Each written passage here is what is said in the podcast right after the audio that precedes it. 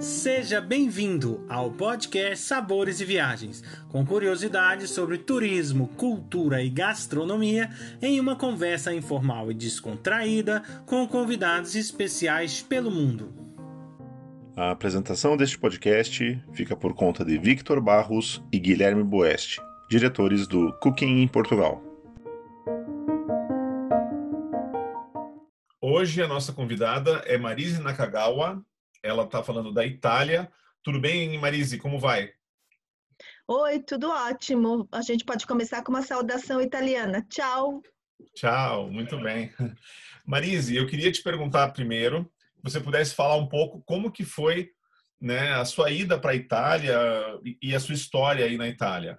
Então, na verdade, como vocês podem ver, o meu sobrenome Nakagawa, eu nasci no Brasil, pai japonês, mãe brasileira.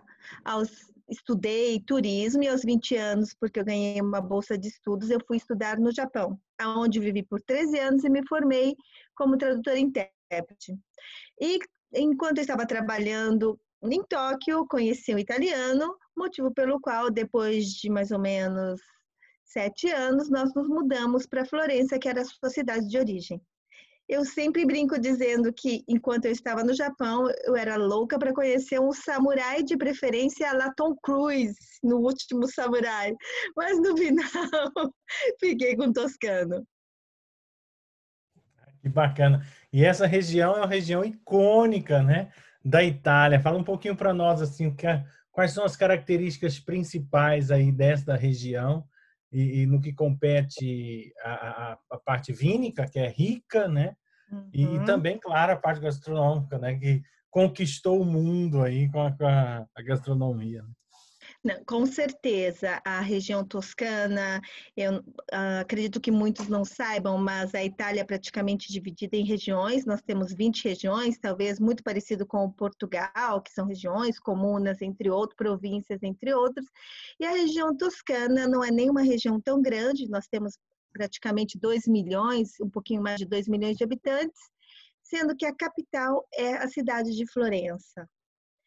E é uma região onde nós podemos encontrar não somente o berço do Renascimento, que é a cidade de Florença, mas nós podemos encontrar o mar, nós temos termas, nós temos cidades que ficam no alto das montanhas, é, onde você pode esquiar, e realmente, se a gente falar um pouquinho da história, depois da queda do Império Romano Ocidental, praticamente toda a Itália, mas eu vou, me, eu vou falar somente dessa região toscana, foi dominada por vários povos, é, motivo pelo qual hoje, apesar da região toscana ser pequena, como todas as outras regiões, a enogastronomia ou a parte gastronômica é muito rica e muito eclética. Muito legal mesmo. Então, é, Marise, eu queria que você pudesse, por gentileza, explicar um pouquinho dentro dessa região, é, os principais, assim, que você se lembre, tipos de vinho que, que existem, ou é, a casta que prevalece, coisas que você está acostumada até é, a beber aí e que recomenda. É, na região toscana, é, quando a gente fala de vinho, um dos primeiros vinhos é o Chianti, que às vezes a gente fala Chianti.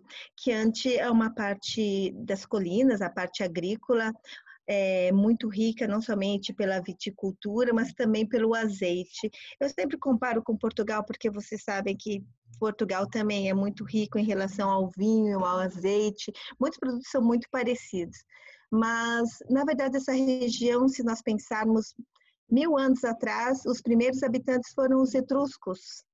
Então, na região toscana, que é central, os etruscos, lá mais um pouquinho para o sul foram os latinos, mas com o crescimento do Império Romano, é, os romanos acabaram misturando as populações, então hoje nós não ouvimos falar muito dos etruscos, mas foram eles que introduziram a viticultura, foram, foram eles que introduziram o uso do óleo. Para vocês terem uma ideia, os etruscos já produziam vinho que através de livros que nós lemos era muito amargo, então para que eles conseguissem beber, eles misturavam no vinho queijo ralado. Então imagina que já tinha produção de queijo ralado, mel e depois eles tinham um coador que eles coavam esse vinho. E como o vinho ficava maturando muito tempo, dizem que ele tinha uma concentração alcoólica muito grande. Então, o vinho era utilizado somente nos momentos importantes que eles chamavam de banquetes e nos momentos de despedidas aos mortos, porque ah, é interessante a cultura etrusca, quando morria uma pessoa importante, parecia um pouquinho brinco, pareciam japoneses, eles faziam festas. Então, eles construíam as casas para os mortos, porque eles acreditavam na reencarnação, numa nova vida, e depois de construírem a nova residência do morto, onde ele seria praticamente fazia um buraco numa colina e ficava embaixo da colina e depois eles fechavam como se fosse uma pirâmide, menos é menos trabalhosa, mas é mais ou menos assim.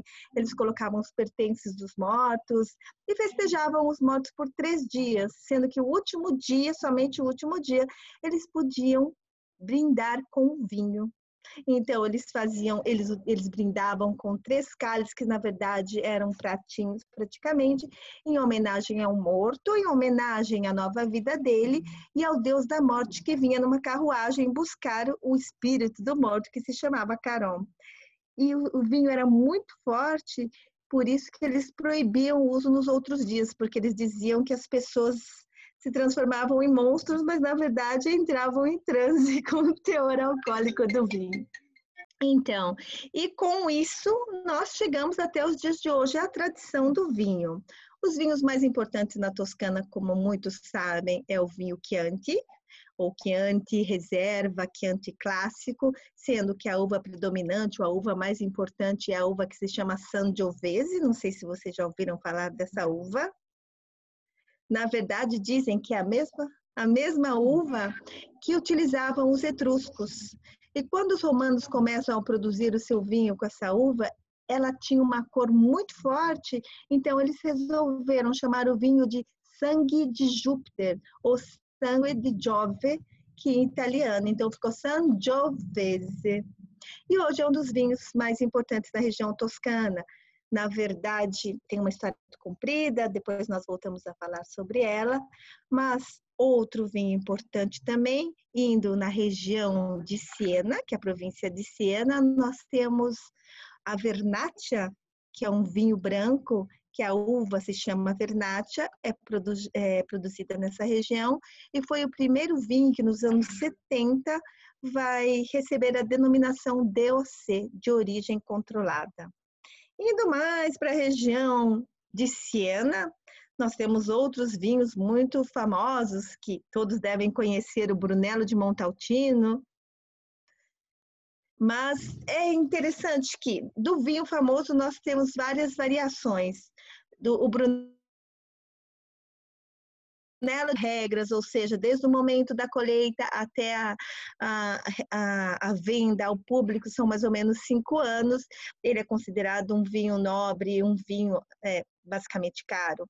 Mas do Brunello de, de Montaltino, a gente também tem o rosso ou o vermelho de Montaltino, que é utilizado o mesmo vinho, só que não passa tanto tempo maturando.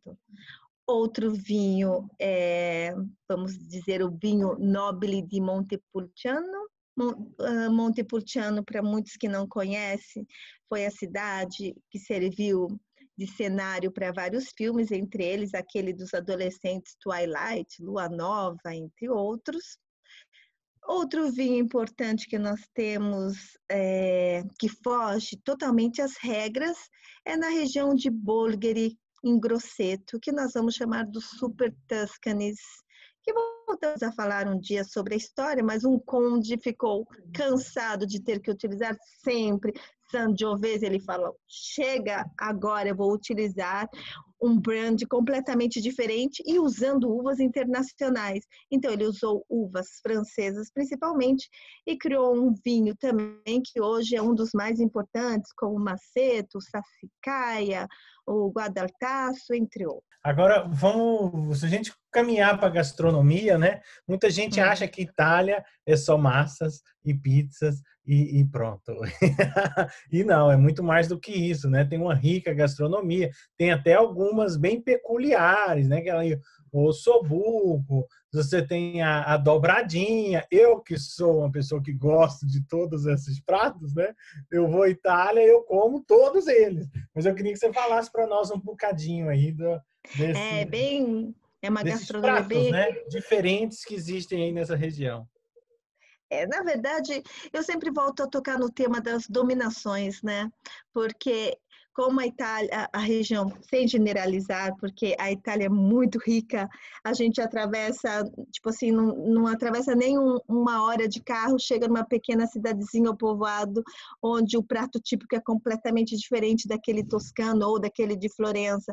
Cada cidade, cada província tem os seus pratos típicos e as suas peculiaridades, mas tudo é graças, hoje nós podemos dizer graças a, a, essas dominações. Primeiro, o povo etrusco, que praticamente é o que deu origem a essa região da Toscana, que eles já utilizavam muitos miúdos de galinha, de aves, na, na, gastronomia deles. Então, hoje a gente tem um patê de fígado que você deve conhecer, que se chama figatino, que é muito gostoso, que é, você encontra na mesa de todos os toscanos, praticamente em toda a Itália, que é um patê de fígado de galinha, mas eles utilizam também o coração, é, acrescentam alite, alcaparras, é um patê bem gostoso, que você não sente o gosto. Outro, como você disse, Victor, que eu também adoro, que é praticamente um food street, um, um, um lanche de rua, que é a tripa fiorentina, que eles utilizam, na verdade, a gente utiliza só a tripa dobradinha, que é uma parte do estômago do boi. Aqui eles utilizam as duas partes, porque eles fazem também o lampredotto. Eu conheço muitas pessoas que não gostam de fígado. E quando a gente fala, ah, é um patê de fígado, hum, mas ao experimentar, você não percebe o gosto do fígado, porque justamente no fígado eles misturam peixe salgado, que é a lite, eles misturam alcaparra, é, cebola. Então você acaba sentindo um, um retrogusto, vamos dizer assim, do fígado, mas é bem agradável o sabor. E nós temos, assim como aconteceu no Brasil e muitos outros países, a gastronomia, ela praticamente é, foi a transformação, a transição, principalmente dos pratos pobres, vamos dizer assim, né? Então, apesar de a gente conhecer eh, a Itália ser famosa por causa das massas, das pizzas, que muitos dizem que foi descoberta de Marco Polo, da China, né? Apesar que todos os povos sempre tiveram um tipo de prato que era misturado com água e farinha. Então, a gente não pode dizer que foram os chineses os primeiros a inventar o macarrão, porque o que, que a gente tinha na mão? A gente tinha o trigo, a gente tinha água, e depois que aprenderam a cozinhar num fogão a lenha, ou até mesmo os etruscos, eles faziam uns fogões hiper sofisticados, eles faziam, utilizavam muito pão. Tanto que até o ano 1000, aqui na região toscana, sem generalizar, é, os pratos eram praticamente feitos com a massa do pão. Então, eles misturavam mel, porque o açúcar praticamente não existia, eles misturavam é, ervas, frutas, flores, até que o que acontece? Primeiro, os etruscos eles tinham uma gastronomia hiper sofisticada, mas com o passar do tempo vai fazer parte do domínio romano. Os romanos comiam muito é, um tipo de cevada, eu não sei se vocês já ouviram falar de orzo, que é, um, é o pai do trigo, mas eu não me lembro o nome em português agora, gente. Que parece um cerealzinho. Então, eles comiam muitas sopas, muitos, muitos pães, é, alimentos do, desse tipo de trigo. Mas com o passar do tempo, no período romano, apesar de ter sido um período de muita riqueza e ostentação, eles deixaram um pouco da qualidade dos pratos de lado para ostentar. Então ficou uma coisas muito exóticas, comiam o cérebro do pavão ou os testículos de um animal.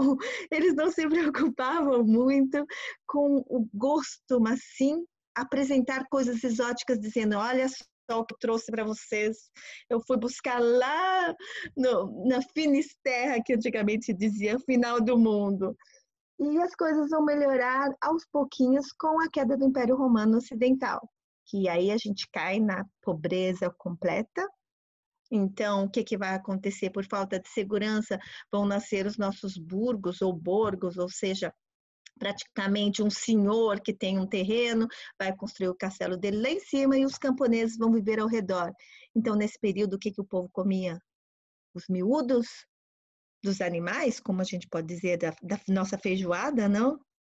Eles comiam resto de pães, porque em alguns, em alguns locais os senhores feudais, enquanto eles almoçavam jantavam, as, apesar que eu não sei se vocês sabem a história, esse costume de café da manhã, almoço e janta é só é muito atual, né? Porque às vezes as pessoas comiam uma vez por dia e eles utilizavam é, discos de pães como prato e depois que eles terminavam de comer eles jogavam esse disco do, de pães e era isso que o agricultor, o camponês, o pobre comia.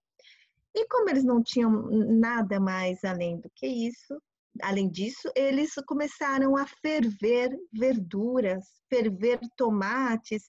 Aí nasceram alguns pratos típicos muito importantes hoje aqui na região toscana. Uma, um se chama ribolita, referver, que eles pegavam a água, deixavam naquele fogão a lenha, fervendo, eles acrescentavam água e o que eles achavam, uma verdurinha, um tomatezinho, uma batatinha, por ali eles iam jogando tudo dentro. Aí fervia, fervia, fervia, no final eles desligavam e colocavam o quê? Pão, mas como era o pão duríssimo, e eles colocavam um pão duro ali e se tornava uma sopa que hoje é muito famosa. Obviamente, ela foi revista e hoje se encontra na mesa de vários restaurantes, até os restaurantes mais sofisticados. E outro prato, vamos dizer, é panzanella, pão zanella, novamente com pão duro e com verdura, se, ou papa ao pomodoro, que seria molho de tomate com pão, como se fosse uma papa, um mingau, que são pratos revisitados que realmente são muito bons hoje de se experimentar. E a gente não pode esquecer da bisteca fiorentina, não? Porque quando a gente fala de Florença, a gente, a primeira coisa que vem em mente para os carnívoros, para os vegetarianos horrorizados, porque é quase um quilo de carne, a bisteca fiorentina é muito importante também.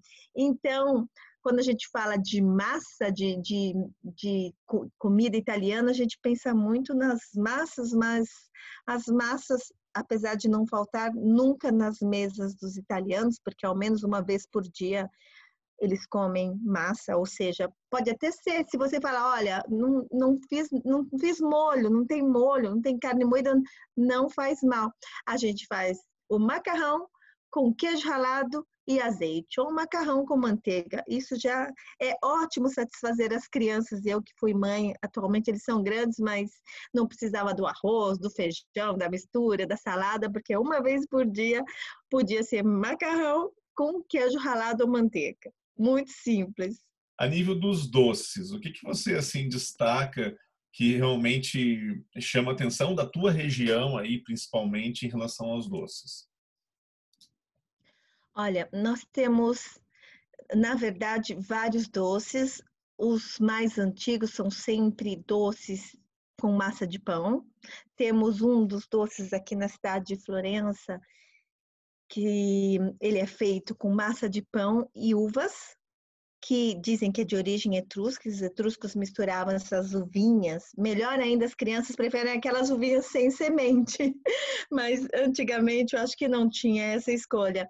Essas uvas se colocavam para assar e, e passavam mel em cima, é um doce muito antigo. Doce importante em Siena, nós podemos dizer que Siena, com o seu pão forte, não sei se vocês já ouviram falar no pão forte, que muitas vezes você olha na vitrine e fala, nossa, parece um torrone. Porque o pão forte, dizem, muitos dizem que nasceu na culinária, é, nos reinos, nas famílias mais importantes de Siena, porque era é, é um tipo de doce muito elaborado, porque eles utilizam farinha de castanha, mel, açúcar não existia, é, frutas secas ou cristalizadas, mas com o passar do tempo se tornou o produto principal dos peregrinos, porque eu não sei se vocês sabem, a partir do ano 1000 nós vamos ter uma grande peregrinação que começa lá na Inglaterra e vai descendo até chegar em Roma. E muitas pessoas, depois de passarem por Roma, vão em direção a Brindisi, que é uma outra cidade, para ir até Jerusalém. Então, sendo praticamente um composto de farinha, de mel, de frutas cristalizadas secas, entre outros, é, além de ser muito proteico, demorava bastante para estragar. Então, eles compravam esses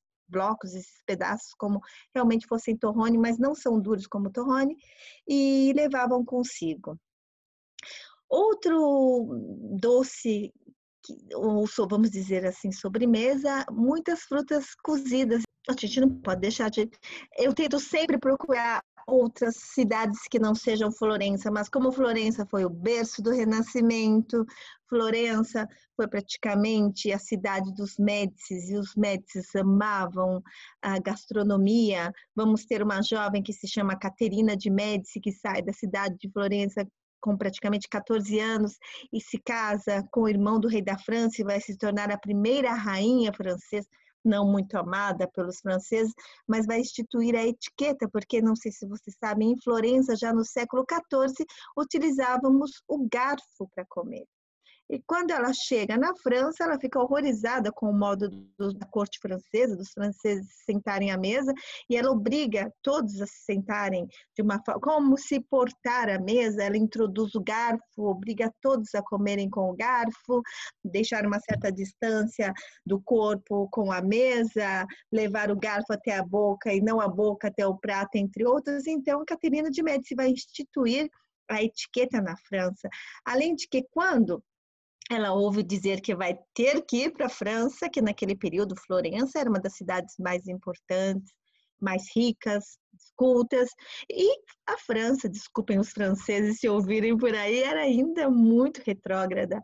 Então ela se prepara, ela leva sua frota de navios, de, de ingredientes, ela gostava muito de alcachofra, por exemplo, muitos pratos que hoje são atribuídos, são considerados franceses, é de origem daquele período italiano. o bechamel, que praticamente é o molho branco, foi introduzido por Catarina, Caterina de Médici, ou Catarina em português, né, gente? Estou dizendo em italiano Caterina. Uh, pato com laranja ela leva todos os seus chefes. Dizem que nós temos até um, tínhamos um grande artista, porque os artistas eram polivalentes, então eles eram pintores, eles eram escultores, e eles também é, entendiam de gastronomia. Um deles se chamava Rudiero e ele fazia o sorvete que ela mais gostava. E ela obriga, na verdade, ela pede, ele não aceita, ela manda raptá-lo e bota ele no navio e fala: só vai sair da França depois que ensinar os cozinheiros a fazer o sorvete que eu gosto.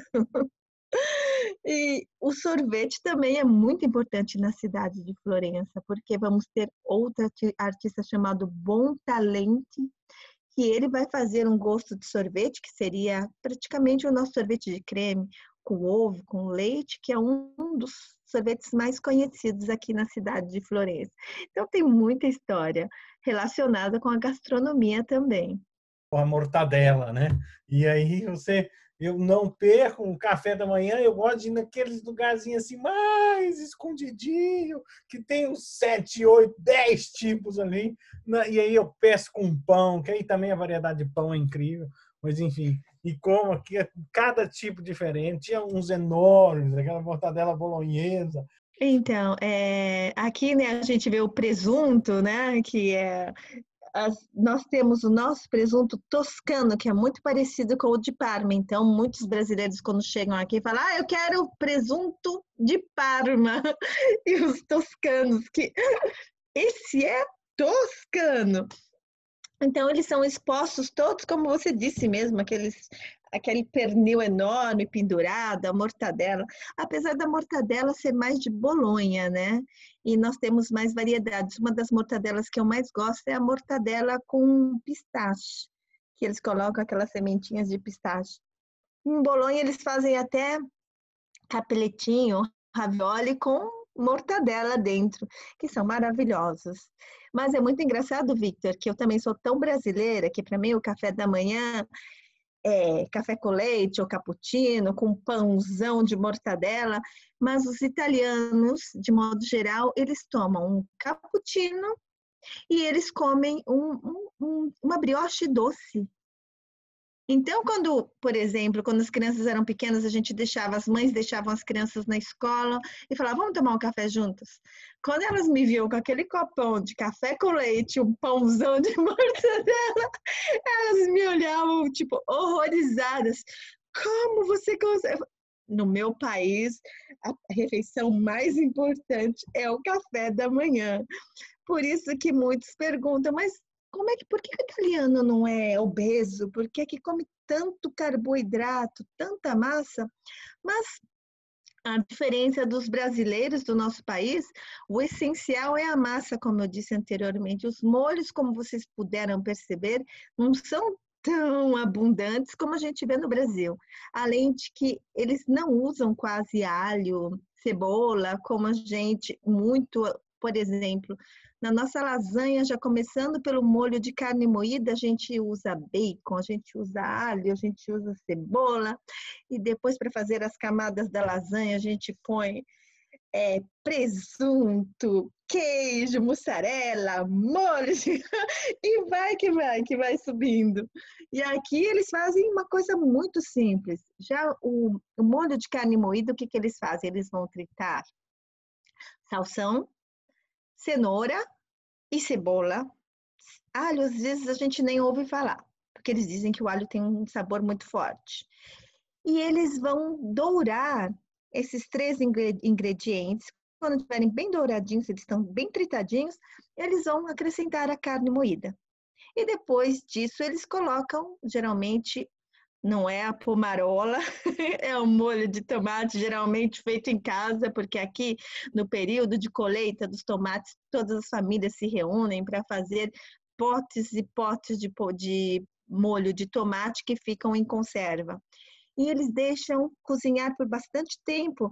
Então, o que faz com que o molho fique grosso são essas verduras que foram trituradas e cozinhadas por muito tempo. E para fazer a lasanha, eles utilizam o bechamel, que é esse molho branco. Não sei se vocês já ouviram falar, que eles fazem com manteiga, farinha e leite, ok? Um pouquinho de sal, noz moscada às vezes, e fazem camadinhas, não camadonas, como a gente faz no Brasil, da massa, da carne moída e do bechamel. Não tem mussarela, não tem presunto, não tem bacon, não tem mais nada disso. Por isso, a, a culinária, ou vamos dizer assim, a dieta mediterrânea é uma das melhores, porque eles evitam de usar muito óleo. E além de usarem muito azeite, né, que é um, um óleo que mesmo em altas temperaturas não produz o colesterol ruim, como dizem, né? Muitos turistas me perguntam: "Nossa, vocês comem tudo isso em casa?" Porque quando nós vamos no restaurante, a gente vê que tem a entrada, né? Tem o primeiro, o primeiro vai sempre se relacionar à massa ou arroz, porque o risoto também é bem consumido aqui, e o segundo que seria qualquer tipo de carne, carne, peixe, porco, frango, entre outros, ok? Então, quando você vai num restaurante, a entrada é, quando você pede a entrada, é onde eles trazem aquelas grandes tábuas de frios e de queijos, porque a região toscana também é muito rica de queijo. Um dos queijos mais importantes nessa região é o pecorino, na província de Siena, que é feito com leite de ovelha. E mel, eles fazem muitas é, marmeladas de mostardas com frutas para você comer com queijo e essas fatias de, de embutidos, que seria, na verdade, na região toscana, mais do que a mortadela, nós temos vários embutidos de é, porco, é, que nós, um deles é famoso, que se chama tinta senese, que seria uma cinta. Eles fazem é, salames, salsi, é, linguiças, né, que aqui a gente fala, linguiças, e outro, outro animal que é muito caçado e muito utilizado também é o javali. Então, de javali, você vê linguiça, você vê salame, você vê presunto, porque eles utilizam mais ou menos as mesmas técnicas e fazem vários embutidos.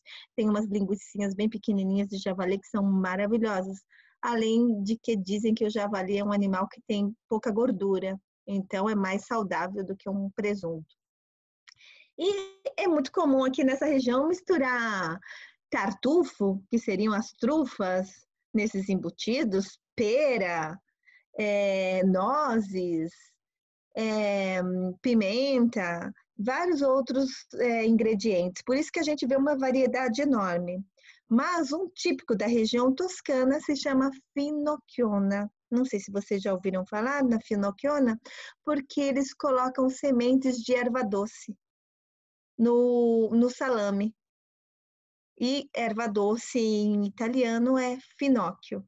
Festas familiares, né? Existem assim, existe algum prato que realmente é o mais tradicional na tua região quando tem aquela festa da família, onde tem a nona cozinhando? Uh, vamos ver. Geralmente, é, acredito como em todos os lugares, mas nas festas natalícias, as festas de Natal, de Ano Novo. Aqui na cidade de Florença, na nossa região, a gente tem o costume de fazer o tortellini, não sei se vocês já ouviram falar, que são uns capeletes, a gente no Brasil a gente acha que chama de capelete, né, bem pequenininho, que são feitos é, artesanalmente, a nossa nona, a nossa avó, ela passa o dia inteiro fazendo, as crianças ajudam fazendo esses tortellini e dentro ela coloca o recheio de carne. Só que a tradição é que em um você não vai colocar o recheio. E aquele que no momento do almoço, do jantar, achar o tortellini sem recheio, vai ter sorte o ano inteiro. Então, imagina as crianças destruindo os tortellini para falar, ai, eu achei! e até mesmo o caldo, que para a gente é mais fácil usar o quinor, eles utilizam músculo e, e galinha principalmente aquelas galinhas velhas, e deixam cozinhando por bastante tempo. Novamente, o italiano usa muito salsão. Salsão, eles colocam nesse para fazer o caldo, que fica cozinhando bastante tempo. Salsão, cenoura, é, não, aquelas ervinhas que a gente usa, por exemplo, cebolinha. Orégano. É, isso, isso. Então, mas não, aqui eles usam praticamente isso: salsão, cenoura, às vezes eles colocam metade de uma cebola com músculo, uma, mistura uma carne de vaca com uma galinha e deixa cozinhando bastante tempo. Então, esse é o caldo que é utilizado em todas as situações. Muitos grandes chefes, eles usam até essa base para fazer todos os alimentos, todos os, os pratos importantes. E outro prato importante é, são as lentilhas, que eles comem lentilhas no ano novo para dar sorte sempre lentilhas, eles cozinham, alguns os não vegetarianos gostam de fazer as lentilhas com linguiça. Polenta a gente se come pouco, eu acho que a gente come mais polenta no Brasil do que aqui na região toscana, porque a polenta eles comem praticamente só no inverno. É muito interessante que nós no Brasil nós não temos esse esse problema em comer pratos quentes ou frios, dependendo da estação do ano. Um calor de 40 graus, a gente está lá comendo uma feijoada e tomando uma caipirinha, não é, Vitor? Aqui, polenta só de inverno, então eles seguem mais a estação. Por exemplo, a diferença do Brasil na Itália, eles dão prioridade em produtos frescos. Então, período de fungos, de cogumelos, então a gente vai comer bastante produtos que foram colhidos e utilizados para fazer os pratos no momento. E, e eles separam muito. Se você vai no restaurante de verão e pede uma polenta, eles olham para você tipo assim, como, como assim não tem a polenta? Além de que é, acho que é um, não querendo criticar esse povo maravilhoso que é o italiano, mas às vezes eu acho que eles são muito restritos, eles são limitados no sentido em relação à alimentação, porque num país novo como o Brasil, se a gente quiser colocar na nossa pizza uma maionese, um ketchup, uma mostarda, não tem problema nenhum. Aqui você risca de apanhar. então, é, eles seguem muitas tradições às vezes você pede um pouco mais de sal, eles olham para você dizendo: Mas como assim? Já tá bom de sal, não precisa pôr mais sal. Ou eu vejo que o, o, brasileiro tem o costume de colocar queijo ralado no, na massa com, de frutos do mar, de camarão. Eles, você pede mil vezes o queijo ralado, eles não trazem. Tipo assim, achando não é impossível que você vai colocar queijo ralado no meu macarrão. Então, eu acho que tem muitas limitações em relação ao degustar o que você gosta, porque às vezes você está acostumado de com, em comer de uma forma que não deve ser é, obrigatoriamente o modo que o italiano come. Na região toscana é assim, por exemplo, um dos pratos mais importantes dessa região é a bisteca fiorentina, que eu estava falando. E muitos restaurantes tradicionais já têm a plaquinha escrita fora: se pedir para assar mais, nem entre. Eu acho rico. Num sentido, é rico porque preserva, né? A, a, preserva. O é complexo para quem está vindo de fora. É, porque às vezes você quer experimentar e você já vê aquela placa do lado de fora e fala, mas eu não como carne crua, como é que eu vou fazer? Hum. Atualmente, nós temos os menus turísticos que a carne vem do jeito que você quer.